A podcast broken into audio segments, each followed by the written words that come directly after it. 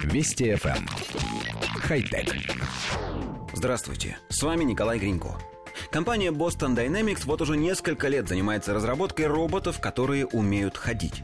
В интернете появилась пара новых видеороликов, в которых показываются последние достижения машин Atlas и Spot Mini. Сейчас компания Boston Dynamics занимается повышением уровня автономности и способности к навигации своих роботов. В представленных роликах, по сути, нет ничего нового. Обе машины мы видели уже множество раз. Например, четырехногий робот Spot Mini прогуливается по офису компании и показывает, как умеет подниматься и спускаться по лестнице без каких-либо проблем.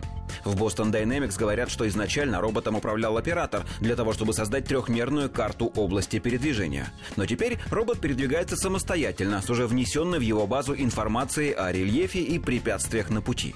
На другом видео показан двуногий и двурукий робот «Атлас». Его вывели на пробежку по зеленому газону, а также дали команду перепрыгнуть через бревно. Робот справился с заданием без какой-либо поддержки, полностью автономно.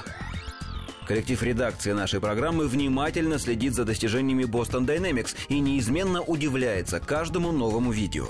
Если поначалу роботы компании двигались крайне неуклюже и не могли функционировать без подачи извне питания и управляющих команд, то сегодня они вполне уверенно передвигаются без посторонней помощи и все больше напоминают живых существ. Особенно впечатляет двуногий «Атлас». Когда-то робот медленно ходил по лаборатории на полусогнутых, а теперь он бежит трусцой по парку, удерживая равновесие и не снижая темпа на неровностях.